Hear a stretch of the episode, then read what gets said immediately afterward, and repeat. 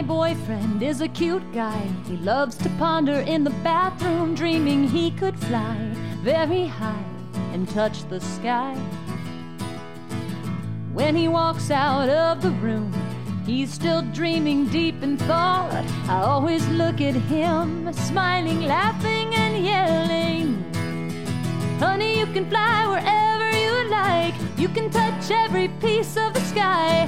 Just remember, you've got to remember. Don't fly with your fly open wide. No, no.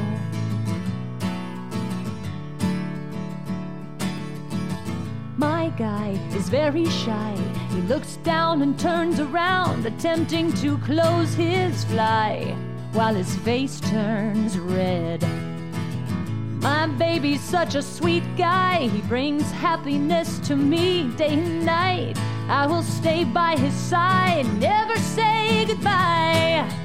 Honey, you can fly wherever you'd like. You can touch every piece of the sky. Just remember, you've got to remember, don't fly with your open